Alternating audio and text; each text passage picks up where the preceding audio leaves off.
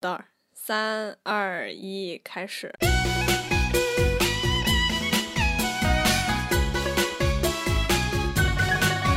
咱们今天所说的这一切啊，都是为了中国电影业未来蓬勃的发展。你要同意呢，你就恭喜发财；你要不同意，你还恭喜发财。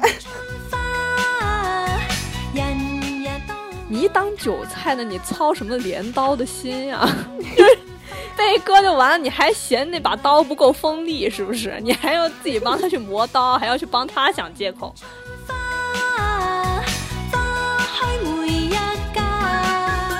我去看了，他的排片会影响他整天收入的百分之十五到二十左右。那换成一天的流水的话，大概就是在二十万到四十万之间，所以他只能被市场引导。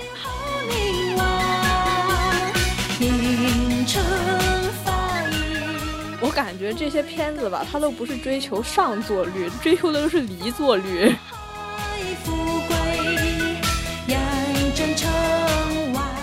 发现了一个涩谷，然后请了三千多个群演来完成了那部戏。然后你你会发现他有用心的在做这件事情，可是这个情节没有必要啊！我明白了，就像是他其实很想要考好语文，但是他去背了英语单词。那他们就是语文、数学就这个事儿吧。现在的电影他们根本就不追求偏科，就。语文不要了，数学才五十。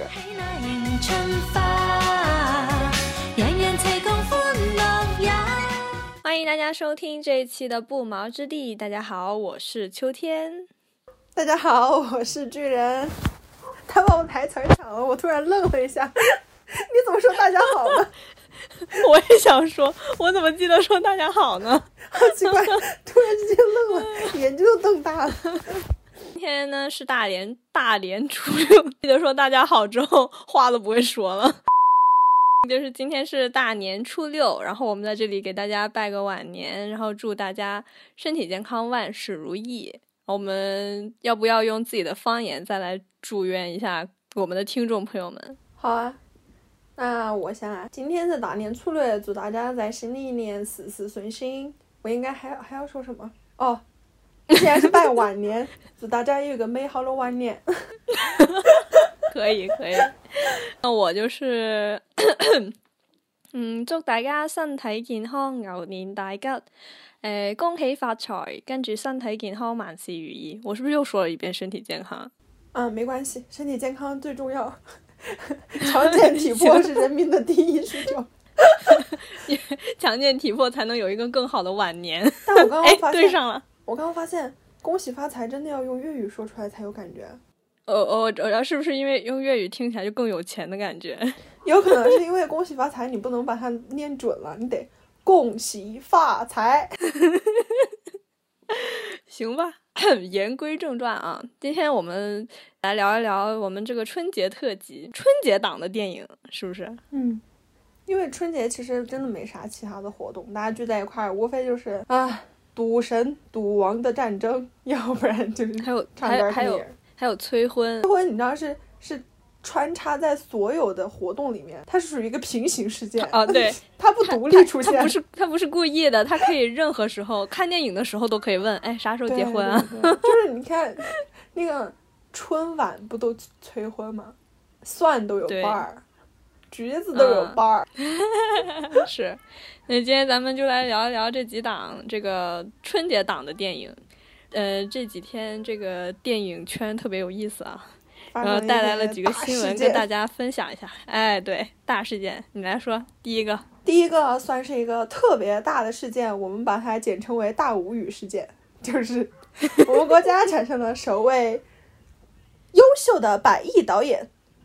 陈思诚哎，不不是优秀，等会儿是没有优秀这个定语，是成是有产生了第一位票房百亿的导演。人吴京不都说了吗？这个票房高不代表质量好。哦哦，那好吧，考虑吴京的感受，咱们 咱们再来一遍，再来一遍，出现了哎，咱们国家出现了首位票房百亿导演。陈思诚先生，耶！噔噔噔噔噔，好厉害哟！虽然我也不知道他拍了啥了，反正就百亿了。人家哦，人家有那个《唐探唐探一二三，唐探宇宙》什么《唐探一二三》，会不会说话呢？别人的 大 IP 宇宙宇宙宇宙啊！第二个新闻跟这个有关啊。上一次听到这个宇宙还是漫威，呃，有我看到一条微博上面说，《唐探三》的票房破了《复联四》在北美上映的这个首日的记录。哎，我我当时心想啊，行行吧，都都是宇宙呗，就都是宇宙呗。就就这个票房这一块儿，这让我产生了一种中国电影能称霸的错觉。就是，反正搞不懂了，你知道吗？就现在的票房已经搞不懂了，完全不懂。你你就看嘛，而且啊，咱们就迎来了我们的第三个喜讯，就是咱们的贾玲导演成为了中国票房最高的女导演。啪啪啪啪啪啪啪啪。那么这个新闻呢，啊就看了之后呢？还是有点喜忧参半吧，就是因为毕竟啊，女导演其实很少，就是尤其是能拍出就是上亿的票房的这个导演，其实在中国是很少的，不单只是中国吧，世界来说都是很少的。这一部电影其实是大女主电影嘛，就是张小斐，张小斐，哎，我不知道他名字怎么读，张小斐，张小斐，小飞是姓汪。的第四个事情，沈腾成为了票房最高的男演员，是今天的新闻啊啊！首先，这有一个很有趣的事情，就是沈腾的名字是我们播客里面提到最多的一个男演员。沈腾第一，王宝强第二。对，沈腾第一，王宝强第二。我们这个播客对于沈腾有迷之的热爱，聊什么都能聊。你看，就算今天我们这会聊沈腾，但是刚刚《唐探》那个宇宙里面不还是王宝强吗？咱们离不开这两个人，我们的播客就是靠这两个人做起来的。所以呢，咱们今天就是想要来聊一聊这个高票房低评分的这个事情。因为你有没有发现，我们以上提到的几部电影其实口碑都就一般般吧？就然后刚刚也就提到两部电影，咱们可以再我还以可以再歪个楼，就是既然咱们贾导成为了票房最高的女导演。第二名就是之前一直最高的那位是刘若英女士的代表作品是《后来的我们》，评分也是，嗯，还嗯有不太漂亮吧，好像是七点几。就你知道，《后来的我们》是我第一次看到有人就是看电影看到一半就走了，然后 这很少看到就有春节档的电影有人看着看着就走了，《唐探三》真的很壮观，你知道。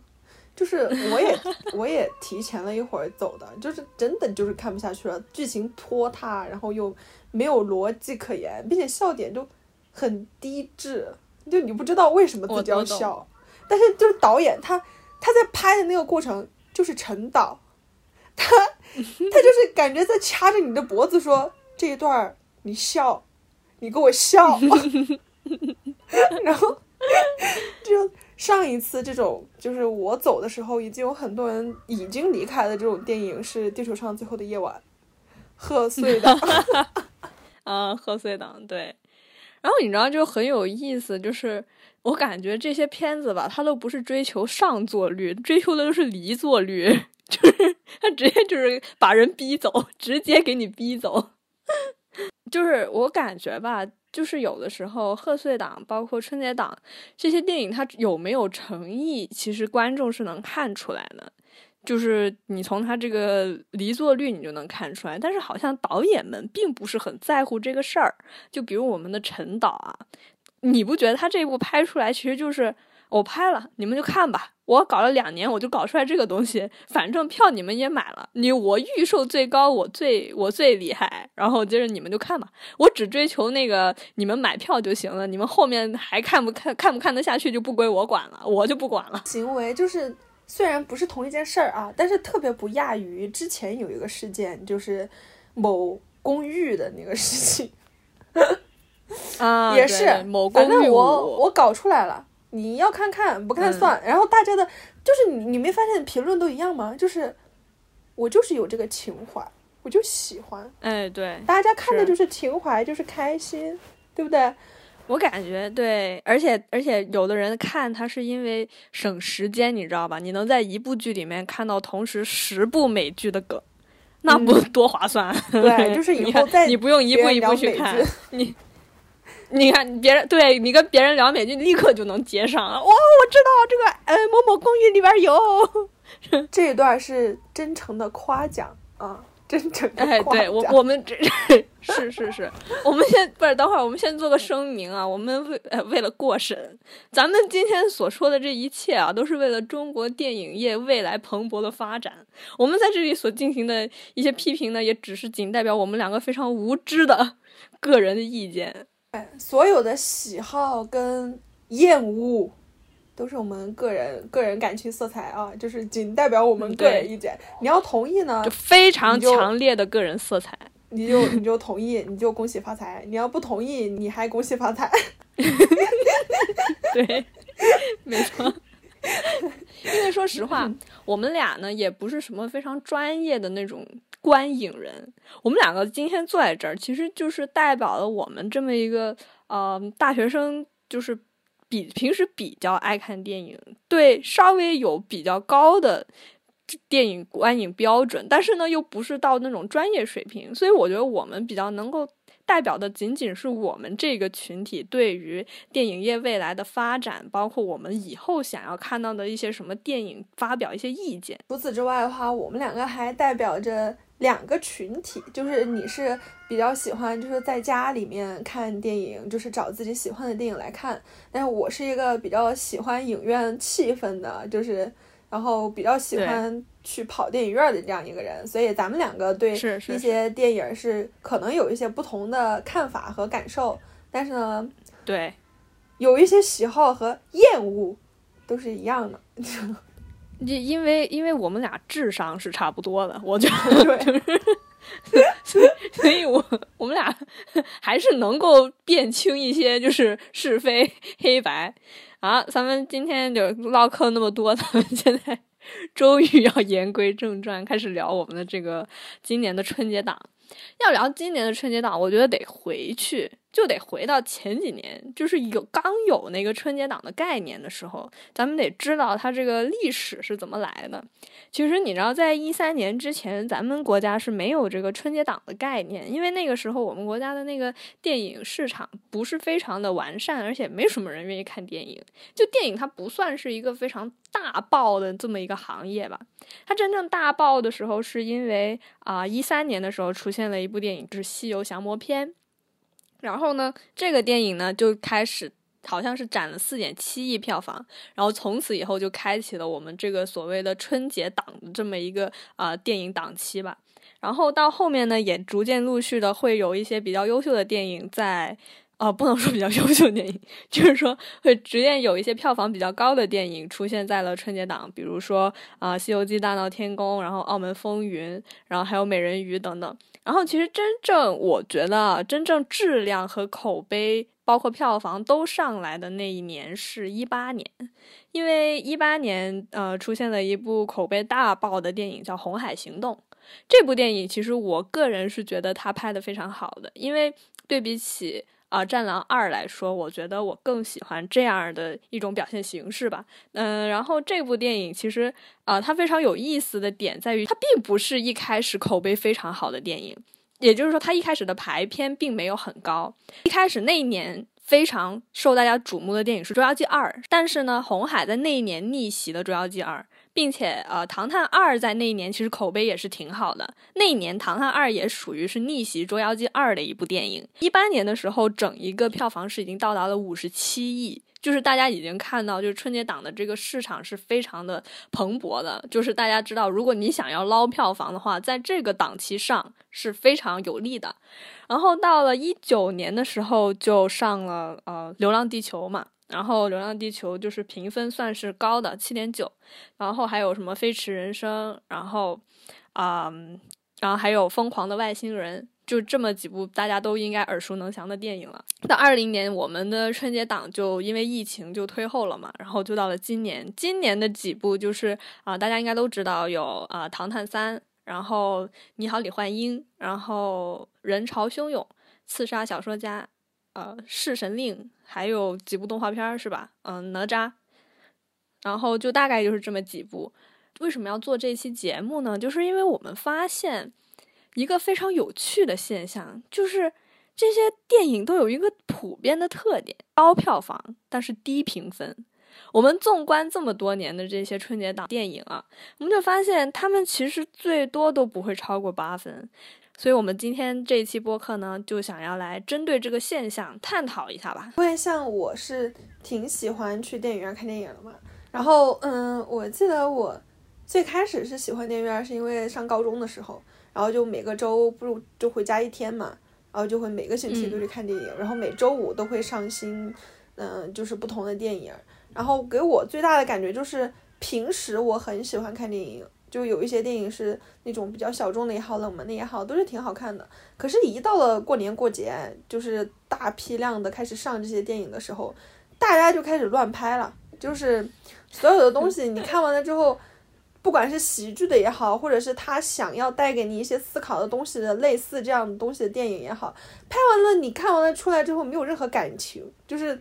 我也不高兴，但是我也不难过，然后就，并甚至不记得他讲了什么，就好多电影都是这样，就不记得了，特别是春节档，并且现在，嗯，感觉春节档跟就是贺岁档的电影都有一个通病，就是少了一点意思，就感觉所有的电影都是你一开头你就知道他要干什么，你知道所有的东西应该怎么进程，这个是。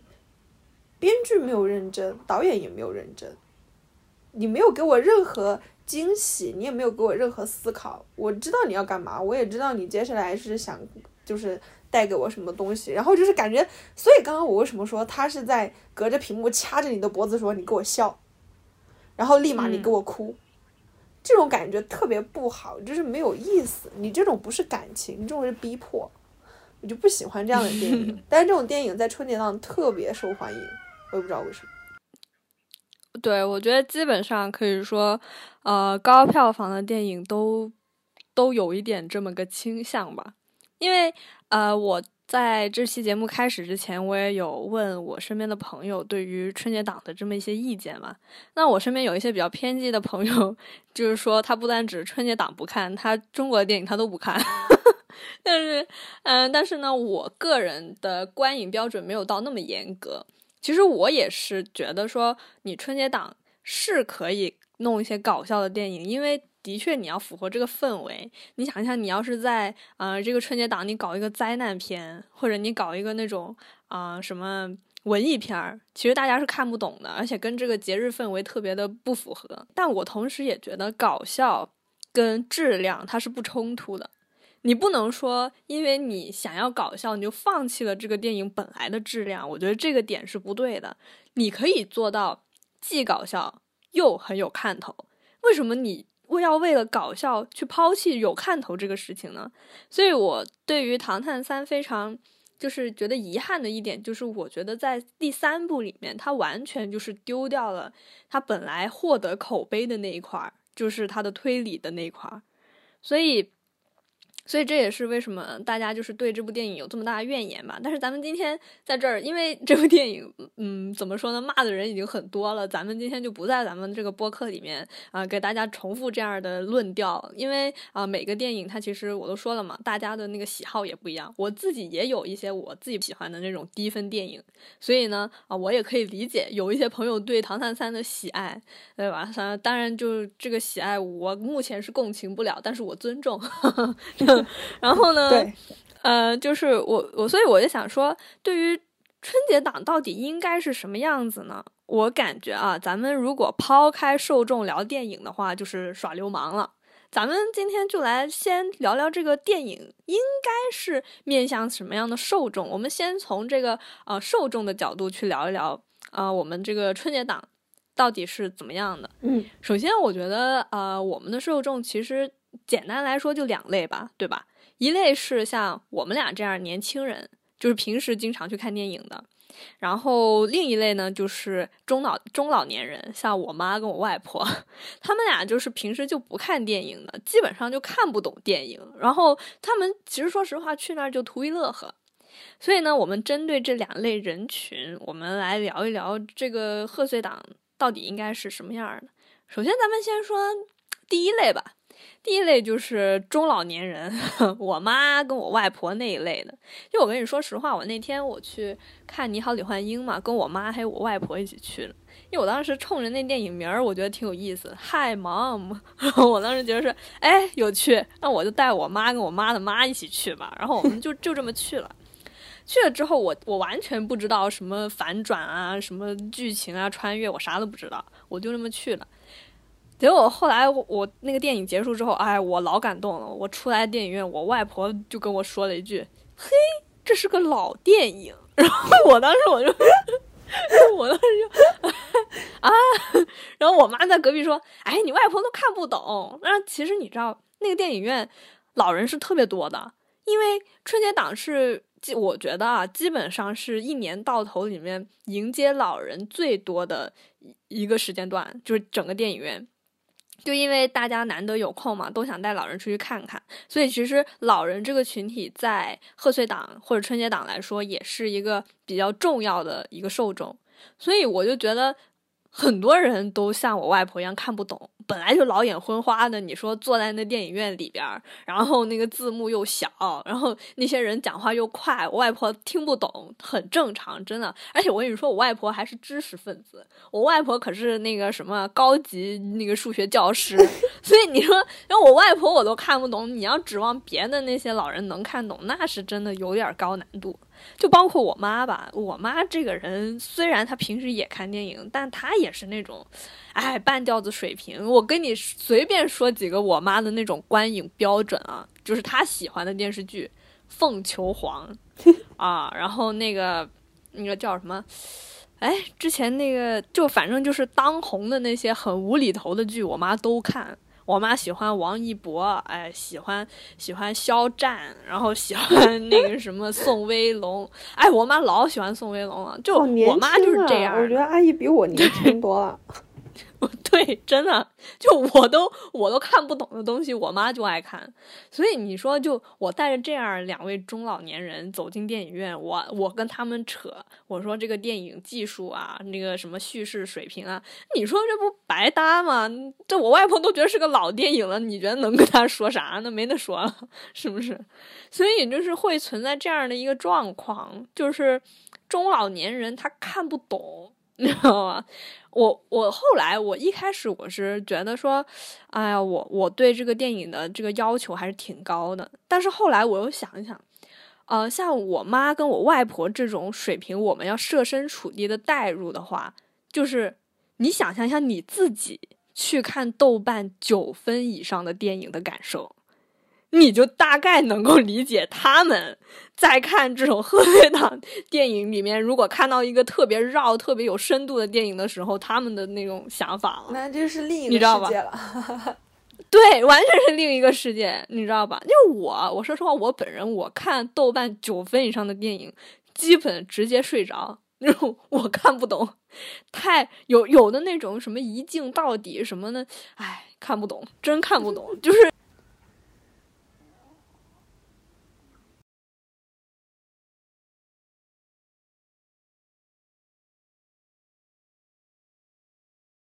点点情有可原的，但是咱们就说到关于就是中老年受众这个事情，我也是发现，呃，因为我老在电影院里面晃悠嘛，所以基本上很少会看到有中老年去看电影的。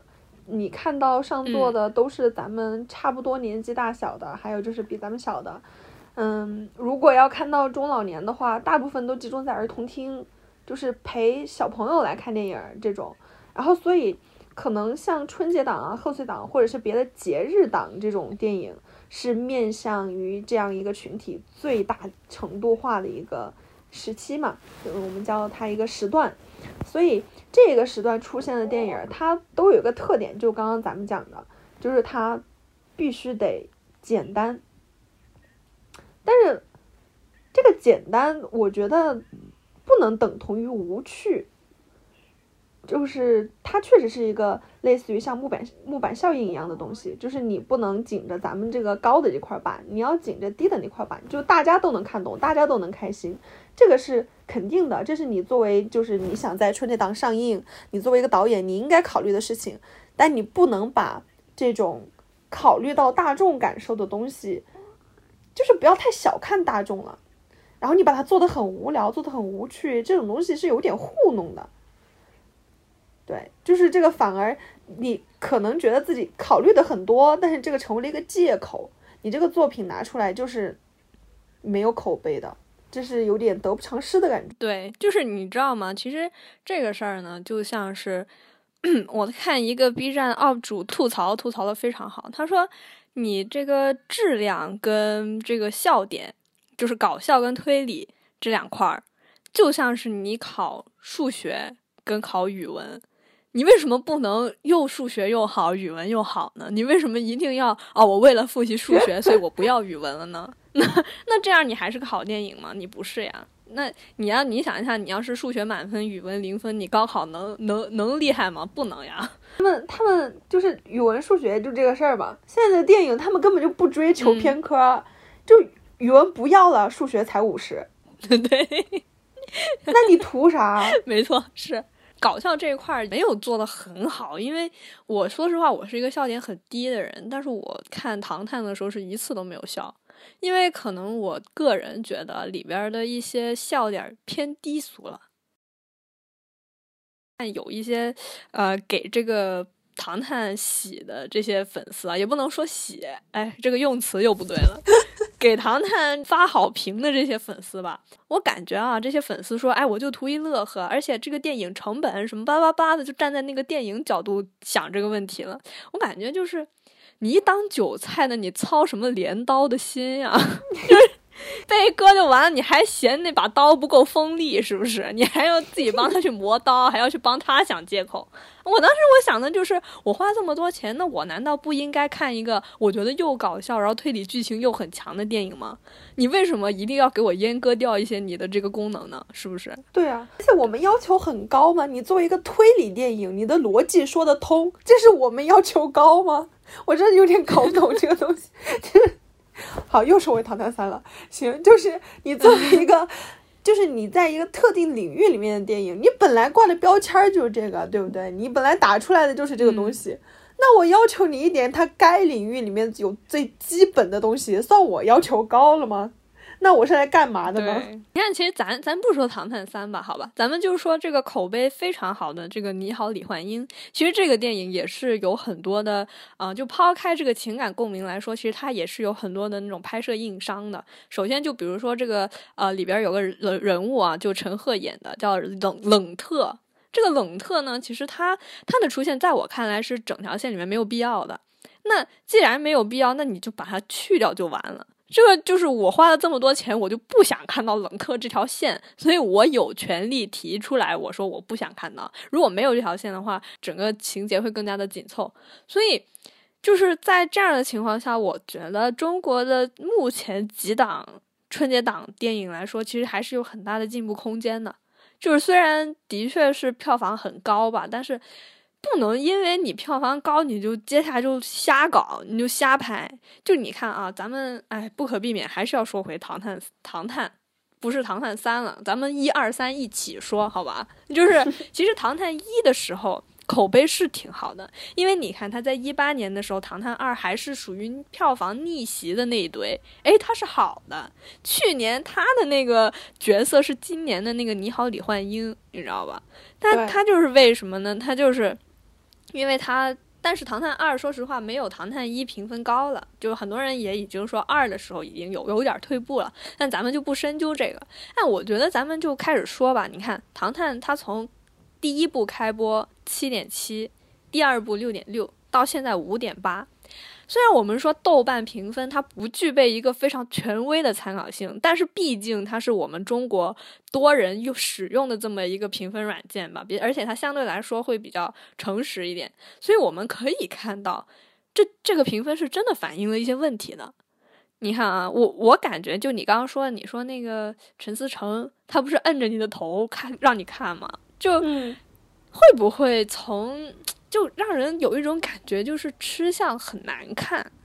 对，他从二开始就是感觉已经有点面目狰狞了。尤其是我觉得特别失望的一点是，当初看《唐探一》的时候，他是算，他其实也算是投了一点巧的，因为也是首部这种侦探类型的电影，然后上映嘛，并且他采用的也是流量流量明星嘛，用的呃刘昊然，然后也是首次让他作为这种形象出道，然后我觉得一开始的时候这些新意加上他的故事情节是。有理由成为这个就是被大众所喜欢的大 IP 的。事实上，他也把这个东西确实做成了一个 IP，但是到后面就是，你感觉他把这个树栽好了以后，他就不浇水了，你知道吗？就是我，我反正这个 东西，我不浇水，他把那叶子给你拔光，长出来给你拔光。反正我弄完了，你们就随便吧。接下来，然后我就背靠大树好乘凉了，就感觉那种那种感觉。从第二部开始就开始乱，第二部特别乱，你知道吗？就是我已经很久没有在一部大电影里里面看到一个反派杀了那么多人，手法那么就是奇怪，就是为了炼丹修仙，很很很让人让人感觉到非常的沮丧，你知道吗？就是，嗯，然后对，但他们说对，嗯，然后你知道他们说那个。二其实是致敬的那个双瞳嘛，呃，致敬这里打个引号啊，就是咱们这里也不聊这个，呃，不聊这个抄袭问题，就致敬了双瞳。所以我感觉，哎，就怎么说呢？我感觉三啊，它其实翻车还有一个原因就是没东西致敬了，就不禁让我有一种这样的怀疑，就是你是不是不致敬东西，你就写不出来好的剧本了？我觉得编剧在。在开玩笑了，你知道吗？我我可以理解，就是一个电影里面，你想要让这个电影变得更丰富，你想要元素更多一点，所以你加一些情节在里面，然后变得搞笑也好，变得怎么也好。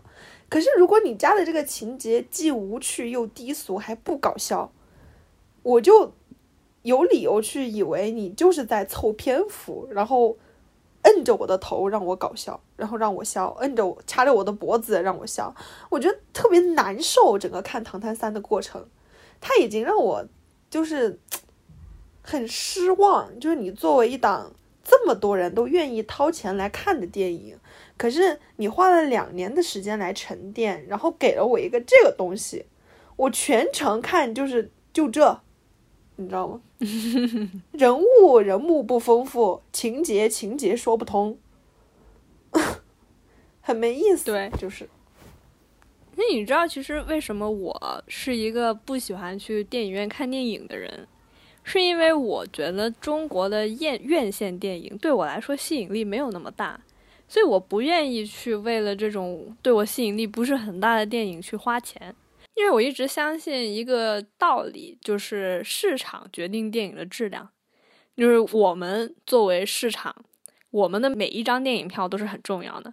你看，就像《唐探三》今年它这个表现吧，其实它预售的时候就是很高嘛，对吧？那个票房已经很高了。然后到后面，呃，我看当时你不是跟我说嘛，你说你要去看看有多烂，是不是？你跟你妹妹。然后完了之后，我说行，你去吧。其实《唐探三》我没有看，所以这也是为什么我没有我今天不评价这个电影。我看了一二，我也看了网剧，但是我没有看三，因为呃，我觉得不值这个钱吧。就是看完了一些评价之后，我决定我以后可能我会在线上再看一遍，但是我绝对不会在啊电影院去支持这部片子。就是，所以你当时你你跟我说你去看嘛，但我也尊重，我觉得挺好的。结果来回来你就刷微博就看到那个啊，我们陈导变成了我特别破百亿的导演，天，我真的就是就那一刻你会有一种 shame，你知道吗？就是就是羞耻感，感觉自己就是随了大众，就是。嗯，春节嘛，对吧？然后上了这么一部电影，大 IP，前两部你也看了，对吧？然后也觉得第一部看的时候挺好的，也想看看，并且这个东西它酝酿了两年嘛。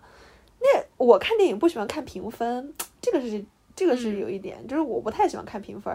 我觉得我对电影的感受可能跟别人不一样嘛，所以我经常看电影之前我都不知道那个电影在讲什么，然后我就去了，去了之后现选。然后那天呢，是因为我妹妹她喜欢看评分，她看了，她说这部好烂，你知道，就是就咱们去看，然后就去看了，看完了以后，其实我一开始没觉得这个事儿是多大的一个事儿，你知道，就是我我我都觉得就看个电影啊，没关系。然后接下来那天早上我一刷微博，哇，我们陈导百亿导演首位，我血要吐出来了。我第一次感受到，就是自己在那个恶魔的宫殿里面添了一块砖，你知道？就是就是你你感觉到到现在这个情况，大家大家都有责任。对，而且你知道你是明知道那宫殿长得丑，你还要去心甘情愿的搬砖。对，就是就是很难受。当时看到那个微博那一瞬间，就觉得很对，就是 shame。其实我要说说一个事儿，就是，嗯，我不觉得这个烂片是中国特产，因为国外烂片多了去了。说实话，国外的导演我也没几个喜欢的。首先，我个人就非常不喜欢诺兰，我就知道看出来。轮到他了，我但是我不觉得他在拍烂片。说实话，我就是希望在我们国家的电影，我可以做到对我们国家的导演是这种态度，就是你拍出来的东西我不喜欢，但我不觉得你拍出来是个烂片儿。我不会说他拍的电影是烂片儿的原因，就是因为它的质量是好的，哪怕你不喜欢，你觉得它有 bug，但是你能看出他很真诚的在想做电影，他的理论都是有。正规的那种物理学家去给他做支撑、做顾问，就是他是真的在让你去思考这个电影到底想要表达一个什么东西，到底它的逻辑合不合适。哪怕你最后发现哦，逻辑是有问题的，有一点小问题，但它不影响整一个大纲的走向吧。所以观感是没有改变的。对，但是我觉得目前来说啊，就《唐探》吧，他就让我觉得导演觉得我是个弱智。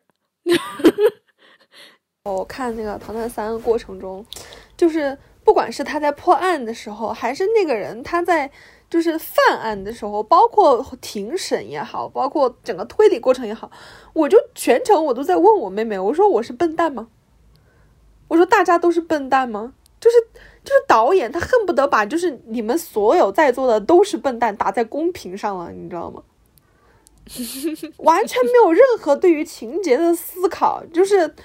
反正他要干嘛就要干嘛，他要拿什么就拿什么，并且所有的情节设置，你说他不用心吗？他没有去，就是想要做好这个电影吗？他也做了，因为它里面有一个镜头，这个就是不存在剧透啊。我觉得这个这个这个电影也不不怕剧透，就是嗯，他有一个刘昊然跟王宝强他们在涩谷撒那个钱，撒那个日元的那个镜头。然后为了把这个镜头拍好，因为涩谷人流量太大了嘛，所以剧组一比一搭建了一个涩谷，搭建了一个涩谷，然后请了三千多个群演来完成了那部戏。然后你你会发现他有用心的在做这件事情，可是这个情节没有必要，你知道吗？就是你在很用心的做了，你也花了钱了，然后你也是大制作，可是这个情节很没有意思。很无聊啊！我明白了，就像是他其实很想要考好语文，但是他去背了英语单词。哎，对对对对对对对对对对对，有种那种感觉，就是你你但凡给编剧稍微多拨点钱，他不至于给你这样的东西，你知道吗？或者换个编剧吧，把那个搭涩谷的钱又去换编剧吧，求求了。对啊，就是你。老是做一些莫名其妙的东西。他们中间还有一个情节，你知道吗？他们这一季有一个幕后的一个指使人，然后他们要去找这个人，这个人就给他们设了一个谜题，然后他们就要去一个 cosplay 的现场，然后要去找到那个题目，完成到下一关。他们去了那个 cosplay 现场，就说他们如果要是不打扮的话就不能进去，然后就来了一段特别没有营养的东西，就是。他们是四个人，一个泰国人，一个日本人，两个中国人，就是刘昊然跟那个王宝强嘛。然后就日本人打扮成了一个铠甲勇士，然后那个呃泰国人打扮什么忘了。然后他俩就是两个葫芦娃，你知道就是很没劲，你知道吗？然后出来之后，我全就啊，你们在干嘛？主要是这样出场了以后，他们看到那个谜题，刘昊然就说了一句，他说。我们要不把衣服换回来吧？这样太不方便了。我就特别想大吼一声，你也知道，特别没用，你知道吗？就是你也知道这样特别不方便，你是不方便了，我觉得特别没意思，你知道。然后他们就把衣服换回来了。那一段换衣服的剧，就他们选衣服到换衣服的剧，大概持续了得有五分钟的时间。然后他们再出来，贡献了一个非常没有意义的笑点。这一段是陈思诚掐我脖子掐的最用力的一段，他对情节没有任何贡献，甚至让我觉得一度窒息感在这个电影院里面。那就是他不用心的在做这个事儿，他就是想加一些东西进去，然后让你笑。可这些东西让我笑不出来，你不要觉得观众都是笨蛋，就是你用一些很低级的、用一些很无趣的东西来博眼球，这是不对的。你作为一个创作人，你不能这么敷衍了事。我们大众付钱不是为了看这些东西的，对，非常有道理。所以就是说，我们作为消费者决定这个电影的走向，因为市场导向，电影才会按照这个方向去发展。就像以前我，你看我们前几年不是有那个很喜欢拍青春片的这么一个热潮嘛？就大家都拍那个什么那些年，就因为这些电影票房高嘛，大家就去拍了。但是后来大家就看腻了，就审美疲劳了，所以这个市场基本上就比较暗淡了，就没有什么人想去看这样的电影，所以这样的电影节就没什么人拍了。为什么我会单拎出来《唐探》这个评分说这个事儿呢？就是因为我觉得，正是因为现在有市场，所以。他才会拼命拍出这样子的片子，然后让大家觉得说啊，然后并且创造出一种错觉，就是啊，你看我拍的这么烂，我票房还是这么高，我还是有人看。那其实这样无形中就是鼓励他继续、继续下一次摁摁着别人脖子继续给你看这种东西的这样的行为。所以，我我是觉得市场决定电影质量这个话非常的。对，就是因为我们要从我们自己的这个观影标准开始，只有我们把标准定高了，我们国家做出来的这种电影质量才会跟着变高。然后你看啊，像那个《你好，李焕英》，就是其实我要说这部电影它技术上面并没有很很好，就包括它的一些剪辑技巧呀，还有什么的，它赢就赢在有笑有泪，然后并且就是。啊，那个情感共鸣很强嘛？那你想想，那贾玲都把自己妈搬出来了，那那 真的打不过，打不过。所以就是我是觉得说。然后我们大家看到了，哎，这样的电影其实是比你刚刚那段什么葫芦娃什么的有意义的，所以我们大家愿意为了这样的电影去花钱。所以你看，你好，李焕英的这个啊票房它就上来了，口碑它也上来了。然后靠口碑这样杀出重围，我觉得，嗯，就是我们一个作为市场、作为呃消费者这么一个群体可以做的一件事情。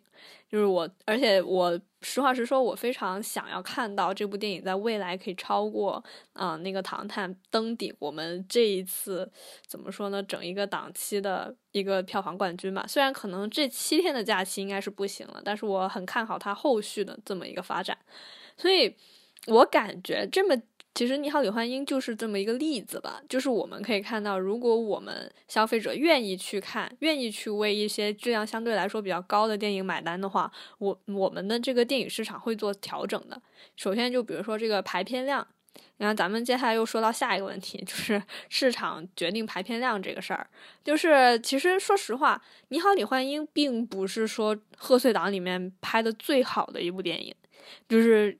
相对来说，我感觉其实你看，像嗯，人潮汹涌其实是拍的不错的，还有刺杀小说家也是不错的。但是这两部电影其实对比起《唐探》跟《你好，李焕英》来说，就是可以说是票房惨淡，也没有到惨淡吧，但是基本上没有什么人去看。对，这里边就提到了一个市场排片的问题。因为我特别喜欢刘德华，所以这部电影从宣传开始我就一直都很喜欢，然后。但是，它上映以后，我确实也发现了，就是你呃，我随便点了一下我身边的这些电影院啊，然后像《你好，李焕英》跟《唐探三》是每隔十分钟就会有一场新的，每隔十分钟就会有一场新的，可是人潮最多最多一天也没有超过五场。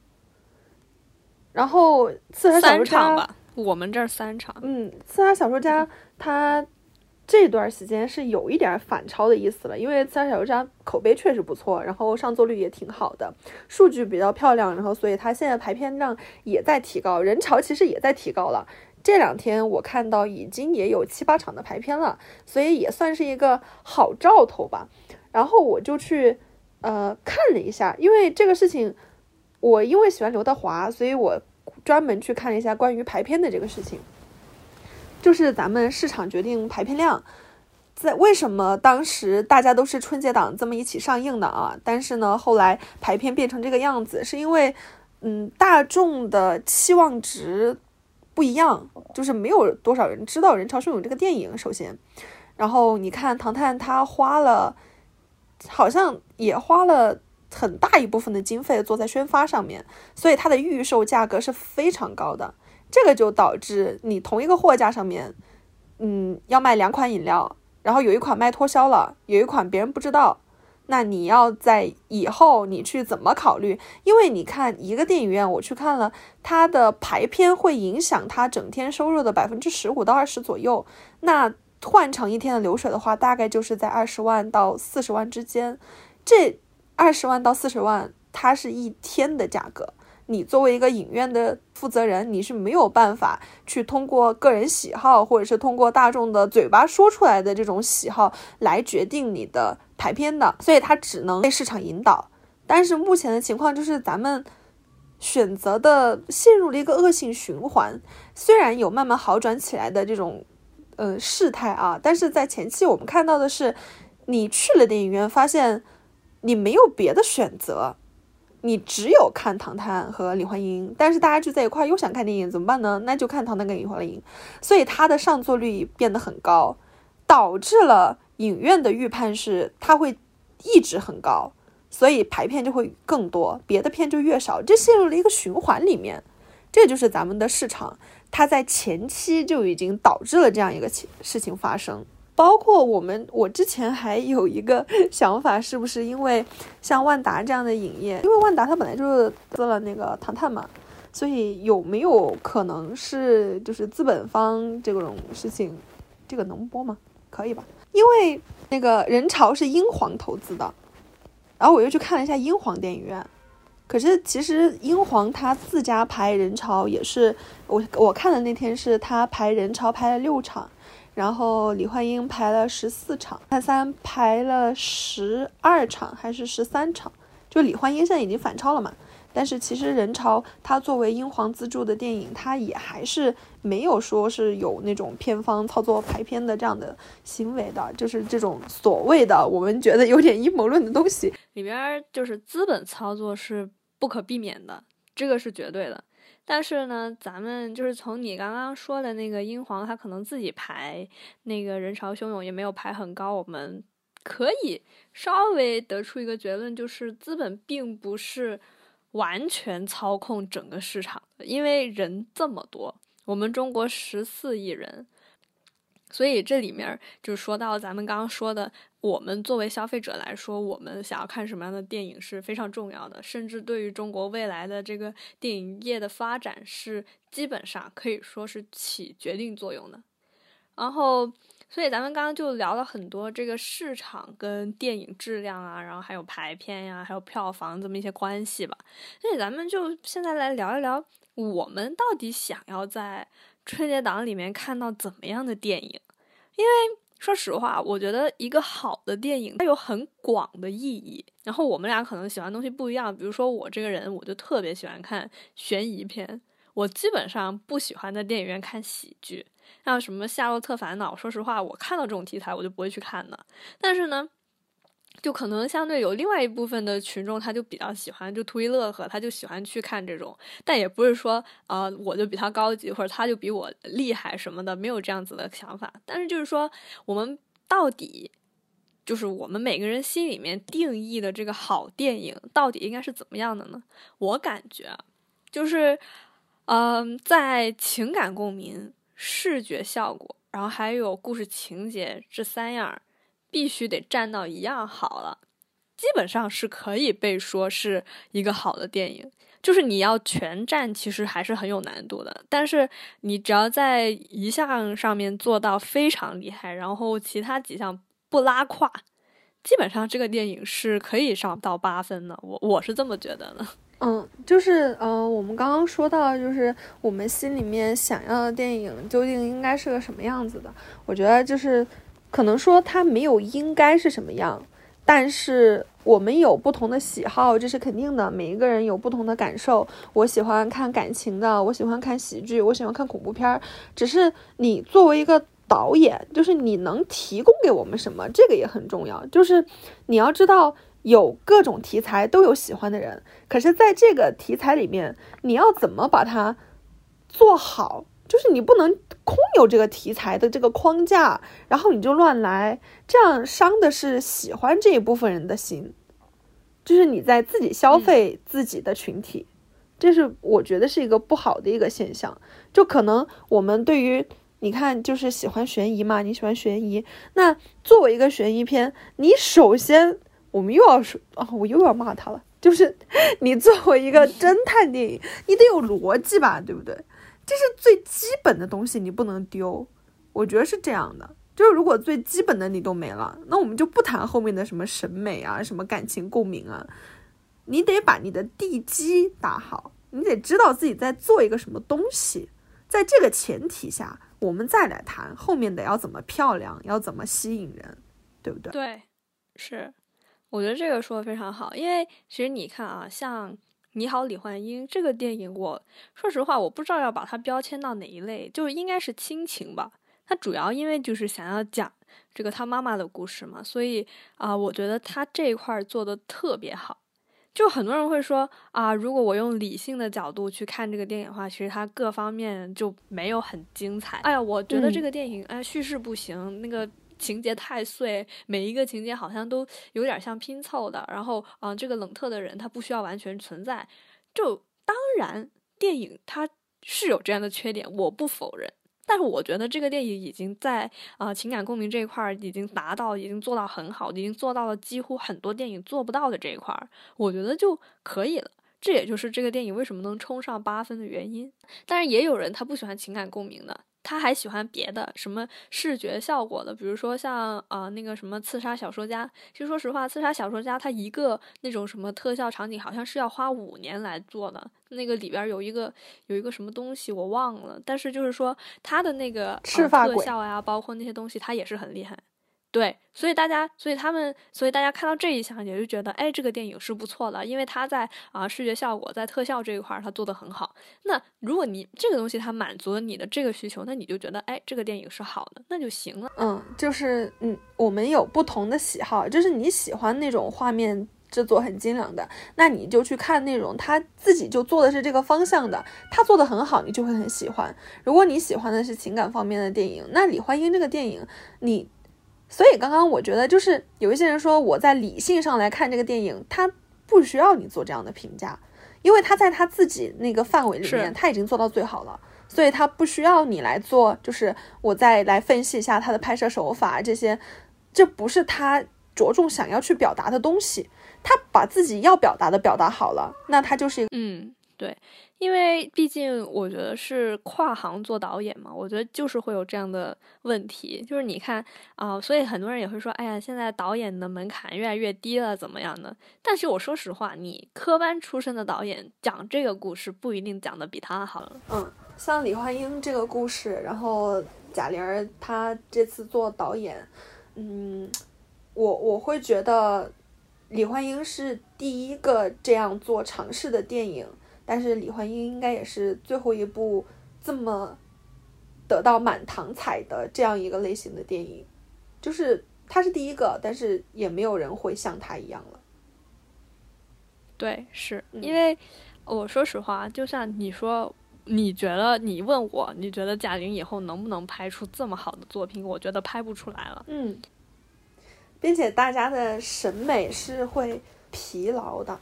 就是大家对一个题材的东西，它是会有选择性的，而且，嗯，我觉得这个也是为什么很多电影就是一部封神，然后后面就不一步从，就是后面就是步步落寞，也有这个原因。对，就是大家已经有一点疲劳了。你在第一部的时候，其实已经做到极极致了。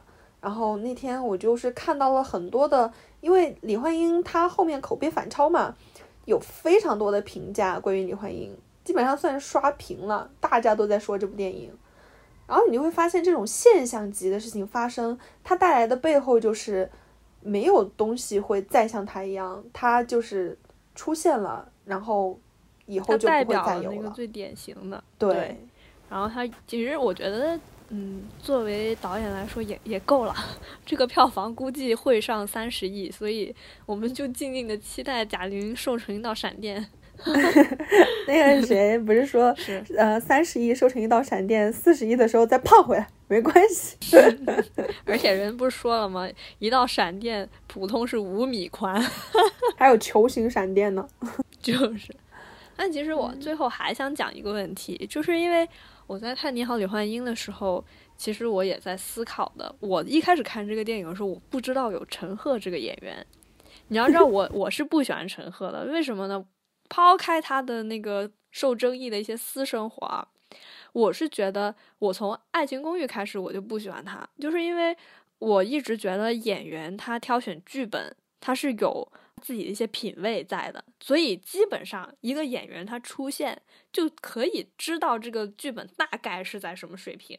这也是为什么我们有时候我们看到啊、某换头女明星去拍剧的时候，我们都不会去支持，甚至受到了章子怡的表扬，我也不会去看那部剧，就是因为我觉得她要么她的出现会毁了那部剧，要么就是，呃，那部剧的水平本来就不怎么样。就我基本上就八百分之八十的情况会这样，你不能否认他有的时候的确也会拍一些比较好的作品，像那个什么，呃，就像这个《你好，李焕英》里面，其实啊、我说实话，陈赫的演技是我觉得跟整一部电影都非常不搭的，因为首先第一个是他《爱情公寓》里面那个曾小贤的角色非常深入人心，所以导致其实他演什么都演不好，就演什么都像曾小贤，这是第一点。